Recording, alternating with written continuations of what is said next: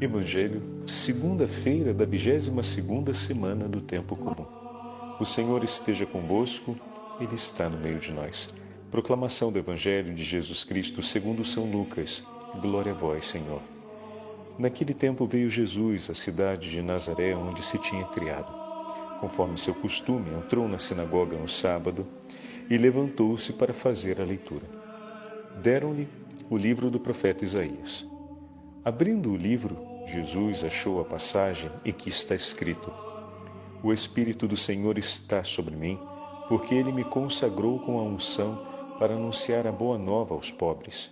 Enviou-me para proclamar a libertação aos cativos e aos cegos a recuperação da vista, para libertar os oprimidos e para proclamar um ano da graça do Senhor.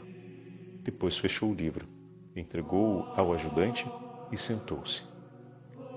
Todos os que estavam na sinagoga tinham os olhos fixos nele.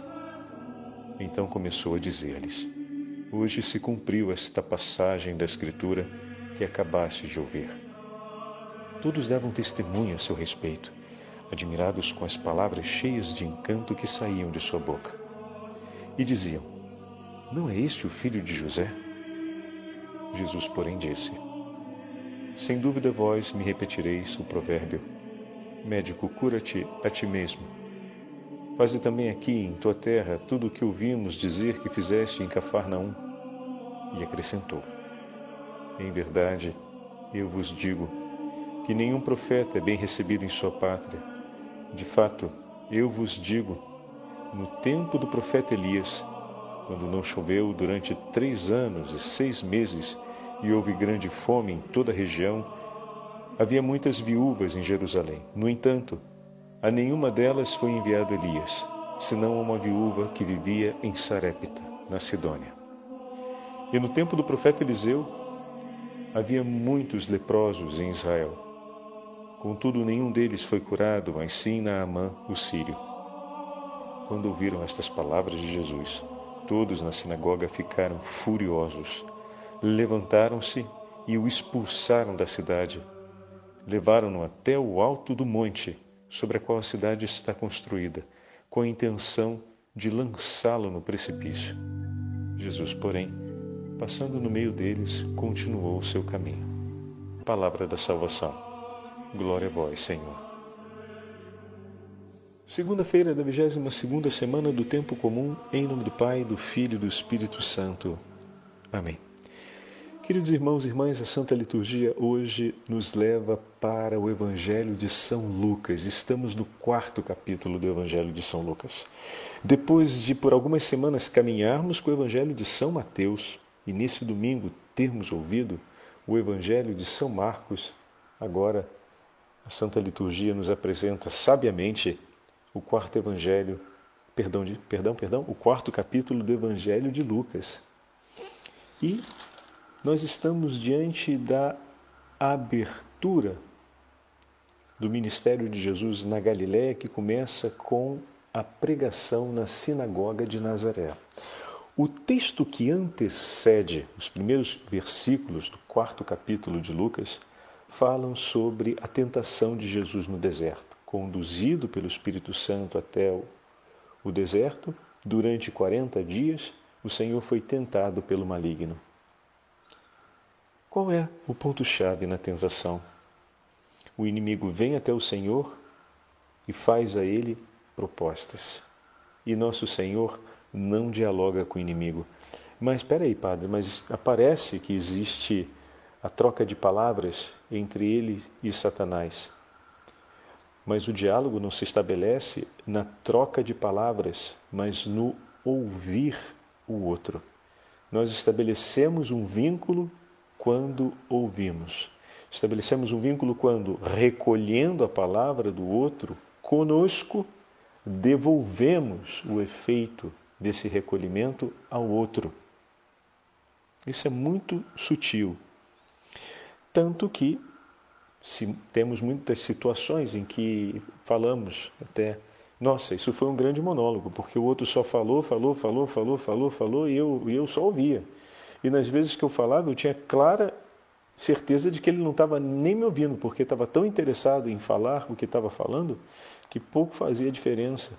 Em nenhum momento de tudo aquilo que eu falei, ele se interessou e continuou o seu discurso, quase que esperando eu terminar de falar para continuar de onde ele tinha parado, ou para continuar a mesma ideia do que ele estava falando, como se tudo que eu dissesse pouco tivesse servindo para alguma coisa. Né? A gente percebe isso. Então, no diálogo, esse vínculo do recolher consigo o que o outro diz e entregar ao outro o que daquilo que foi ouvido passa a ser também meu, ou seja, eu entrego ao outro e essa troca mútua compõe a realidade do diálogo. Isso tudo para dizer o quê? Para dizer que cada momento que o maligno falava, o Senhor reafirmava a sua escolha por ouvir somente a Deus, somente ao Pai. O seu coração dá ouvidos somente ao Pai. Cada vez que essa voz alheia se aproximava dele, o levava a recordar as palavras do Pai e não a acolhê-la. Essa voz alheia que passa pelos seus ouvidos, ou seja, a gente não tem muitas vezes como tapar os ouvidos, ela vai chegar até os ouvidos, mas o caminho entre o ouvido e o coração pertence a Deus, está consagrado ao meu Senhor. E toda vez, todas as três vezes que o maligno se aproxima, o Senhor reafirma a sua escolha. E ontem falávamos que o coração é o lugar das decisões, da escolha entre Deus e nossa própria vontade da escolha entre o que nos propõe Deus e aquilo que um outro possa nos propor. E o Senhor permanece sempre escolhendo ouvir única e exclusivamente a voz do Pai e nenhuma outra.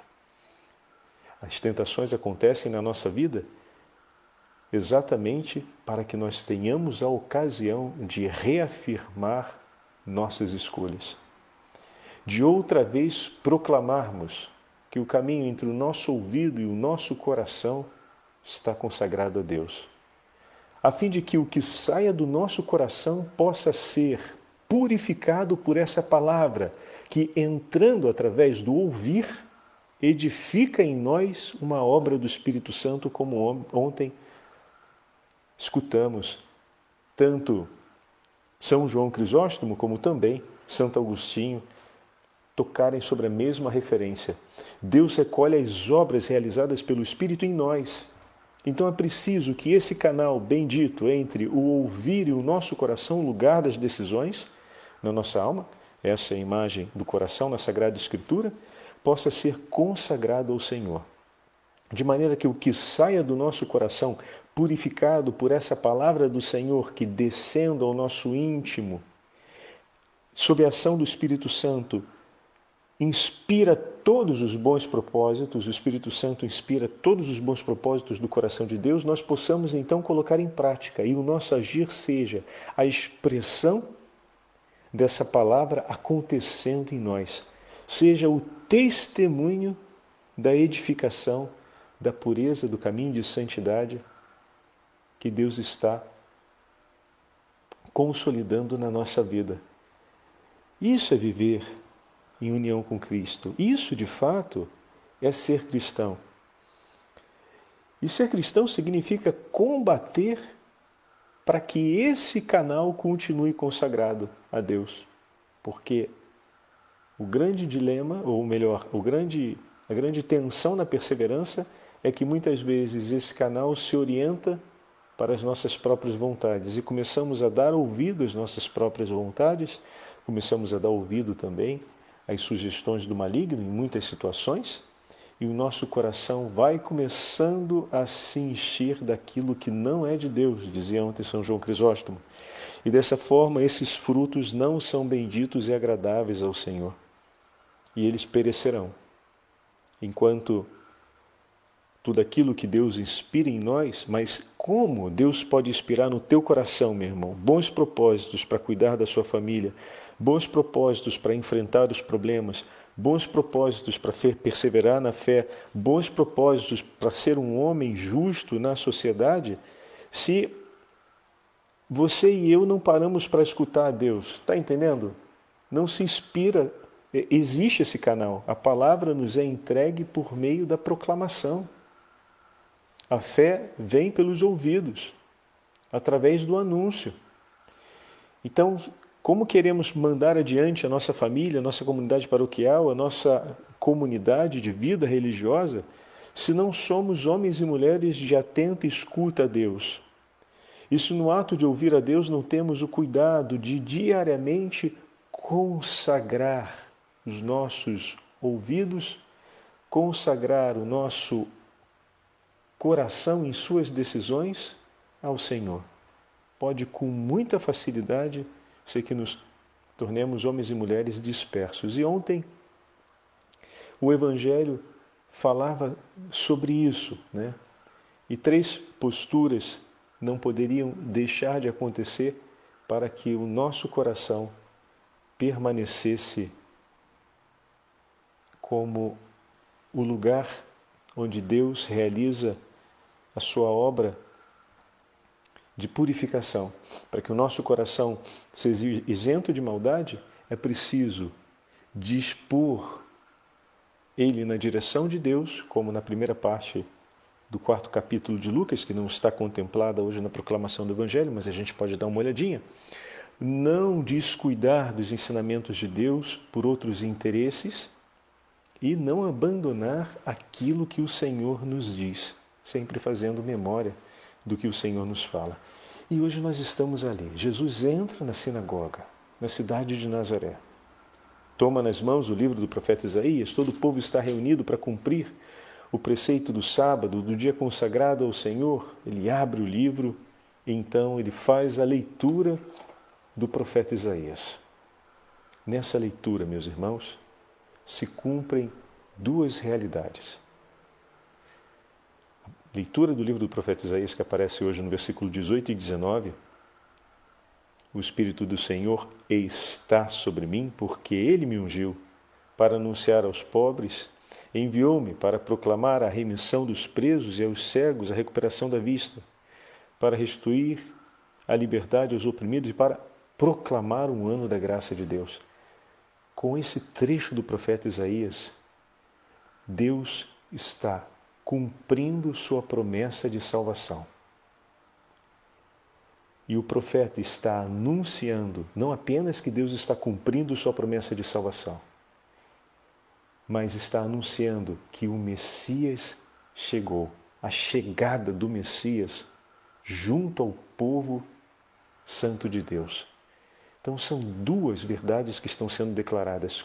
Deus, Deus cumpre sua promessa de salvação e envia o Messias. Ele está agora no meio de nós. E Jesus, ao terminar de fazer a leitura, ele enrola o livro, entrega ao servente e todos têm os olhos atentos para ele, e diz: Hoje se cumpriu aos vossos ouvidos esta passagem. Hoje se cumpriu. Então significa que o Senhor hoje, eis aqui o ano da graça, né? o ano jubilar, o ano em que o povo de Israel renovava a memória da salvação, a memória da libertação realizada por Moisés o ano que marca o tempo da graça. E eis aqui a grande graça da misericórdia de Deus. O ano jubilar que se abre para sempre. O ano em que nos foi entregue a salvação, o ano em que Deus proclamou a sua misericórdia, entregando-nos seu próprio Filho, em seu sacrifício redentor, nos salvou. Então, eis aqui o ano da graça, se cumpre o ano da graça, o ano da libertação. O próprio Pai ungiu como rei e o constituiu salvador do gênero humano. E essa unção não foi como a unção dos reis desse tempo. O Senhor, o Pai, o ungiu com o Espírito Santo, como vai dizer São Cirilo de Alexandria, São perdão, São Cirilo de Jerusalém. E dessa forma, ali diante dos olhos de todos, que estão admirados. É importante considerarmos isso, hein? Versículo 22. Todos testemunhavam a seu respeito. Ou seja, todos davam fé e crédito às palavras de Jesus. Apesar de darem crédito às palavras de Jesus, atenção e admirá-las, não o reconhecem. Então, todos testemunham a seu respeito, ou seja, dão crédito a essa palavra e admiravam-se das palavras cheias de graça que saíam da boca de Cristo. Veja, meus irmãos, olhemos com atenção. Lucas está dizendo que não estão passando de maneira, como posso dizer, é, não, é, não é indiferente, não é como se diz, quando, quando a pessoa não, não é sensível, não, ou seja, não, enfim, me escapa a palavra. Às vezes a gente tem essa ideia de que eu posso passar ali sem ser tocado, eles poderiam estar olhando com uma certa indiferença, vivendo aquilo com uma certa indiferença, mas absolutamente não. Lucas pontua e marca isso. Não há indiferença. Né? Eles testemunham a respeito do Senhor e se admiram de suas palavras. Veja aqui no caso do chamado dos apóstolos, vamos pegar agora aqui a memória da vocação dos apóstolos. Diante da, do chamado que o Senhor fez, a Pedro, a Tiago, a João, a André. Não é que houve previamente ao chamado uma grande pregação do Senhor, um momento, convenhamos, convenhamos, meus irmãos, estamos na sinagoga, num dia consagrado ao Senhor, reunidos ouvindo a palavra do Senhor. Esse é um dia solene, esse é um acontecimento solene. O chamado dos apóstolos foi num momento simples. Eles estavam trabalhando no cotidiano de cada um. Jesus aparece, dirige a ele as palavras, vimos esses dias a vocação de São Bartolomeu, e eles imediatamente respondem: de fato, a fé é um dom, viu? É um dom. Cada vez mais isso fica claro, cada vez que a gente volta a meditar os textos, isso vai ficando claro. É realmente um dom e como aqueles homens, na simplicidade de suas vidas, mantinham um vivo temor a Deus e eram homens de oração. O trabalho de pescador é um trabalho cansativo, não é um trabalho simples. Mas apesar de todo o cansaço, eram homens de fé e com temor a Deus. Ou seja, o trabalho ou as exigências da vida nunca foi desculpa para deixarem de buscar as coisas de Deus. Porque, como a gente está vendo, é, e a gente acabou de falar, se os ouvidos não estão atentos, o coração não se transforma. E uma resposta como essa, de deixar tudo e seguir Jesus, como responderam os apóstolos, não se dá num coração de quem não é atento ao que fala Deus no cotidiano. Se os ouvidos estão fechados, muito dificilmente o coração vai escolher na direção de Deus. Entendem isso? Então, às vezes, a gente fala que a nossa vida de trabalho, a nossa vida profissional, os afazeres do cotidiano não nos dá tempo e ocasião de nos ocuparmos das coisas de Deus. Rapaz, como é que vai ser no dia do juízo, quando esse pessoal se levantar junto conosco? quem é que vai ter cara de pau de dizer uma coisa dessa? Quando que a vida de um pescador naquela região da Galileia era mais simples do que a nossa? Se alguém tivesse uma febre ali, ficava às vezes até semanas de cama e depois para se recuperar eram mais outras semanas. E hoje em dia, uma, uma gripe que, que a gente tenha, a gente fica ali cinco dias com toda assistência de medicação e recursos, até recursos trabalhistas, se a coisa se, se alongar pelo direito da, da, da saúde no trabalho. Então, tem o direito de poder ser amparado por lei durante aquele tempo que não posso trabalhar. Naquela época tinha isso, rapaz, tinha nada. E se de repente entrasse, como o próprio Senhor cita, como foi na época do profeta Elias, uma seca de três anos e meio. Olha como é que são as coisas, olha quanta dificuldade. E como era muito mais difícil, ou era difícil ao modo daquele tempo. E como é que a gente vai poder dizer hoje as coisas são mais difíceis? O máximo que a gente pode dizer são difíceis de modo diferente. Mas ao invés de estarmos medindo a dificuldade do tempo de ontem e do tempo de hoje, vamos olhar o valor dos homens de ontem para buscarmos sermos também homens com os valores justos para o tempo de hoje. Vamos fazer isso? Que aí, com os valores justos, a gente vai enfrentar os desafios e as dificuldades desse tempo da forma como eles também enfrentaram o momento deles.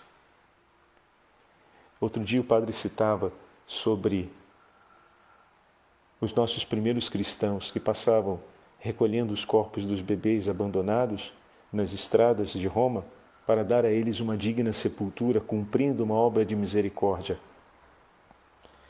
E a gente considerava isso, imagina, se não é um hábito social naquele ambiente romano da época, recolher os corpos pela rua de crianças que foram abandonadas como se fossem é, um lixo à beira da estrada, é, se alguém vai fazer isso, meu amigo, só pode ser cristão. Então você está colocando em risco a sua pele, porque você pode ser identificado quase imediatamente como um cristão. E depois, a quantos dias ou está aquele aquele cadáver ali, a gente sabe que não se recolhe de qualquer jeito e precisa de um lugar para transportá-lo, porque não eram jogados na porta da catacumba, precisava transportá-lo e depois transportar, e o odor que tem dentro do, do, do que se usa para transportar, não tem sacola plástica. Então precisava ter investimento financeiro para fazer isso, ou seja, você precisava pegar palha, você precisava ter algo para transportar, para juntar ali, para poder levar até o lugar da digna sepultura, preferencialmente em um dia em que tivesse menos pessoas passando. Parece bem sensato que dessa forma não se fica tão exposto e se pode fazer mais. E qual é um dia que não tem talvez tanta pessoa passando? Talvez um dia de maior frio, talvez um dia de com, com chuva, talvez um horário inoportuno da noite. E olha quanto sacrifício para cumprir uma obra de misericórdia. Mas por quê? O coração deles estava decidido, não tinha opção de deixar de fazer aquilo por amor a Deus. Essa opção estava fora. A decisão já tinha sido tomada. Por amor a Deus e cumprindo o mandamento do Senhor, por amor a cada um daqueles que foram abandonados, eu vou recolhê-los, vou sepultá-los junto aos nossos mártires. Vou dar um lugar a ele ao lado dos santos, aquele que foi abandonado como um objeto por aqueles a quem Deus os confiou. Olha a consciência cristã. E foram abandonados ali. E eles vão lá e recolhem. Bom, e quando essa geração no dia do juízo, como a rainha do sul, o Senhor vai dizer que veio da outra parte do mundo para ouvir Salomão, como ela vai olhar essa geração? E os ninivitas que ouvindo a pregação de Jonas imediatamente se converteram, como vão olhar na hora do, no dia do juízo para essa geração? Os olharão e os condenarão, porque tiveram alguém que era maior do que Jonas, aquele que era maior do que Salomão, e não o ouviram. E ouvindo suas palavras, não se converteram. Forte aquele texto. Vamos olhar o testemunho dos nossos irmãos e às vezes, quanta indiferença no nosso coração em relação ao sofrimento e em relação, por exemplo, a uma velada aceitação do discurso do aborto e do abandono de uma vida. Se os primeiros cristãos não abandonavam nem os corpos dos bebês mortos pela estrada, meu amigo e minha amiga, como eles vão olhar para aqueles que hoje se dizem cristãos e não se interessam pela questão do aborto e muitas vezes ainda demonstram a aceitação de que em alguns casos possa acontecer, que não possa acontecer, se eles não deixavam passar, ou seja, se para eles fazia muita diferença um corpo abandonado, que o diga a execução de uma vida, que o diga o homicídio, retirar a vida de um bebê. Isso é muito sério. A gente nem sempre olha para essa realidade à luz do testemunho de nossos irmãos. Mas é importante que olhemos, meus irmãos, porque a vida cristã nos compromete por inteiro. Mas, Padre, e o que, que isso tem a ver com, com o dia de hoje? O senhor já voltou a três homilias lá atrás e onde isso entra? Isso entra no testemunho daqueles que estão ali, diante de Jesus. Eles poderiam ter dito: sim, é verdade. Ouvindo Suas palavras, reconhecemos que vem de Deus e nela depositamos a nossa fé. Pois esse povo aqui conhecia as promessas da vinda do Messias, conheciam também a promessa de salvação do próprio Deus e agora estão testemunhando e admirados com as palavras de Jesus. Em um dia solene, reunidos na sinagoga, os discípulos, com apenas um chamado e um olhar de Jesus, se convenceram e responderam, como fez Pedro: A quem iremos nós, Senhor? Só tu tens palavras de vida eterna. E nós que deixamos tudo para que te seguir. E o Senhor que disse: Vem, segue-me, te farei pescador de homens. E Pedro, deixando tudo, o seguiu. Vocês percebem? Eles poderiam ter respondido de outra forma. Tudo aqui está favorável para que eles respondam da melhor forma possível eles testemunham a respeito, ou seja, eles observam que algo de grande e extraordinário está presente sobre Jesus, eles se admiram com suas palavras que são cheias de graça, palavras que saem de sua boca, olha aí a imagem, significa que o seu interior é santo, por isso está diretamente ligado ao Evangelho de ontem. Então, aquilo que o Senhor ontem ensinou no Evangelho, eles estão recolhendo como testemunho do próprio Jesus, mas isso não foi suficiente para que eles escolhessem. Isso não foi, infelizmente, infelizmente, isso não foi suficiente, porque os seus ouvidos estavam fechados. E aí a gente olha, volta a dizer, aqueles simples pescadores, aquele cobrador de impostos que era tratado como o mais miserável, porque era tratado sempre, realizava um ofício impuro, então não era tratado bem na sociedade farisaica daquela época de tradição farisaica. Entretanto, quando ouviram a voz do Senhor, imediatamente deixaram tudo e o seguiram, porque seus ouvidos, apesar das durezas e dos pesares da vida, estavam sempre abertos para Deus. E o seu coração, e o coração deles era cheio de temor e de zelo pela palavra do Senhor. Então não são as durezas da vida, meus irmãos, não são os medos que nos incidiam, não é o tempo de hoje ou o tempo de ontem, mas é o cuidar com atenção dos nossos ouvidos para que eles estejam sempre abertos e dispostos a Deus.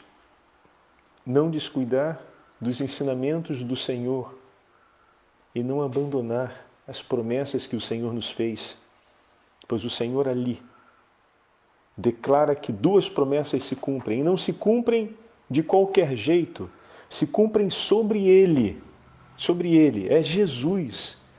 Eles não reconhecem a pessoa de Jesus como Messias. Mesmo vendo todos esses sinais, ele próprio, Jesus, é a mensagem da salvação. E eu e vocês que temos a Santa Eucaristia diante de nós, eu e vocês que temos a Santa Madre Igreja, que nos apresenta Cristo diariamente. Eu e vocês que recebemos a unção no dia do nosso batismo, que todo dia recebemos a palavra de Deus. Vamos agradecer hoje por todas as vezes em que o Senhor, estendendo suas mãos, tocando os nossos ouvidos, disse afetar, para que se abrissem.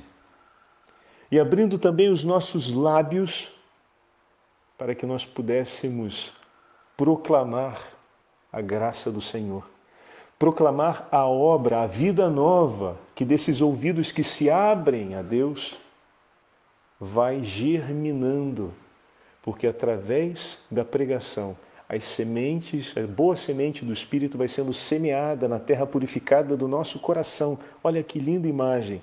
E os frutos então aparecem os frutos de boas obras no falar, no agir, no amor ao próximo, como ontem ouvimos na carta de São Tiago e também ouvimos São João Crisóstomo escrever com tanta delicadeza, é muito amável, né? Vocês já viram que o padre tem um carinho muito grande por São João Crisóstomo e os textos de São, São João Crisóstomo são de uma clareza e ao mesmo tempo são muito diretos para a vida concreta, muito bom lê-los. Tem, tem vários, várias obras, algumas sobre a vida sacerdotal que, e outras sobre o Evangelho de João e o Evangelho de Mateus que merecem, merecem ser lidas para quem tem a, possibilidade de ter acesso. É, vale a pena. A gente pode até procurar mais algumas referências e, e passá-las, sobretudo para aqueles que trabalham com, a pastora, com, com, com os empenhos pastorais, especialmente com a juventude. A linguagem de São João Crisóstomo ela é muito direta. É um, eu comecei a ler os textos de São João Crisóstomo quando a, a, tinha de 19 para para 21 anos e me identificava muito porque não era por nada um texto cansativo e pesado, né? Era sempre muito é, jovial, é uma escrita, é uma escrita muito direta, muito clara, né? E são textos que precisamos é, ter presente no nosso cotidiano, que nos ajudam a caminhar na fé. E eles, e nós temos também isso. Como ali eles tinham um dia solene, nós temos a solenidade a cada domingo, temos a, sol, a soleníssima visita ao Santíssimo Sacramento, e tudo isso é em favor do que, Padre Fábio? De que esse canal entre o nosso ouvido e o nosso coração permaneça consagrado a Deus. Permaneça consagrado a Ele. Aqui, Senhor, os meus ouvidos se abrem para Ti, de maneira que corra a voz do Divino Senhor, por meio do sopro do Espírito Santo, a arejar o meu coração e fecundar esse lugar íntimo das decisões, para que tudo o que seja realizado por mim seja realizado por ti e em ti, e seja para a maior glória do seu santo nome. Olha que maravilha, meus irmãos. Peçamos ao Senhor essa graça, sigamos o testemunho dos apóstolos e nos coloquemos, sobretudo, nas mãos de Deus, para que, através da ação de graças, a gente vive intensamente essa verdade e, com carinho, pela intercessão da Virgem Maria, a gente zele para que essa experiência de vida seja também a experiência de vida de nossos filhos, amigos e familiares. Educar o outro no caminho da fé é testemunhar a ele como se vive como cristão. E olha que bacana. Ontem, concluo aqui, o Senhor ensinava, Evangelho de Marcos. Hoje o Senhor fala, Evangelho de Lucas. Então a liturgia nos deu como se fosse, na, na, no movimento contrário, as duas realidades. Né? O Senhor ontem chamando seus discípulos ao testemunho e ao exemplo e mostrando sobre ele o próprio exemplo, e hoje ensinando, falando na sinagoga a respeito dessas verdades. E que pena, que pena que os homens que ali estavam, com tudo que receberam, hostilizaram Deus, porque Deus não falou do jeito que eles queriam.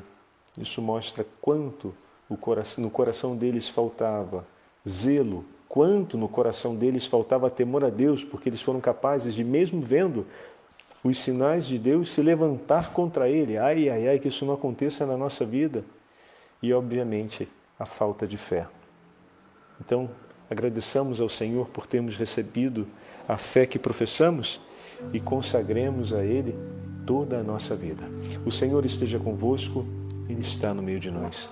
Pela intercessão dos santos apóstolos de Cristo, e da Beatíssima Virgem Maria, Rainha dos Apóstolos, abençoe-vos o Deus Todo-Poderoso, Pai, Filho e Espírito Santo. Amém.